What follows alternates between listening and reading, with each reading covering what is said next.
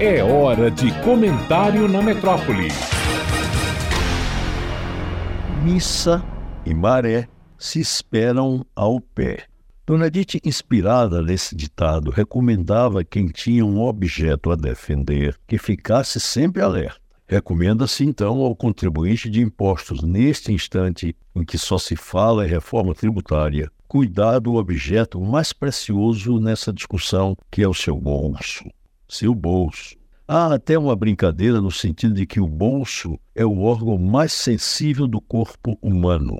O cuidado aqui recomendado consiste em acompanhar os debates sobre o tema da reforma que ocorrerão no Senado Federal a doravante, sobretudo porque a natureza dessa Casa Legislativa é a de ser representante dos Estados e, por isso, sua legitimidade é a de proteger essas unidades federativas. Deus nos ajude que os senadores não esqueçam os municípios, nem, de modo especial, os contribuintes. A federação é uma forma de divisão territorial do poder político, mas o contribuinte é um só. Assim, mesmo os impostos sendo federais, estaduais e municipais, eles saem do bolso de um só, o contribuinte, que paga para os três entes federados. O mecanismo da tributação envolve uma relação entre o patrimônio do particular, de onde saem os seus suados recursos financeiros para os cofres públicos. O administrador público, por tudo isso, deve gerenciar com capacidade esses recursos financeiros,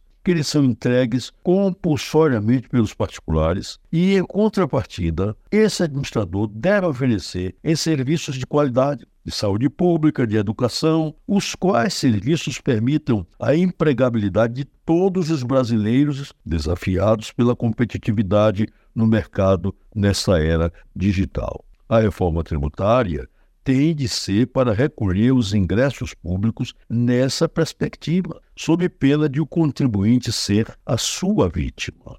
É impossível, por exemplo, aceitar a previsão de que os novos impostos incidam, gente, em 25% sobre os honorários recebidos por médicos, dentistas, engenheiros, advogados, economistas e contabilistas, porque assim eles terão de aumentar o valor desses seus honorários nessa proporção de 25% cobrados aos seus clientes. É impossível também aceitar a diminuição da arrecadação dos impostos dos municípios, porque não podem eles ser vítimas de uma reforma que traz distúrbios financeiros para estados e municípios, pois a reforma pensa apenas no governo federal. Contribuintes, governadores e prefeitos, lembrem-se, antes que seja tarde, missa e maré se esperam ao pé.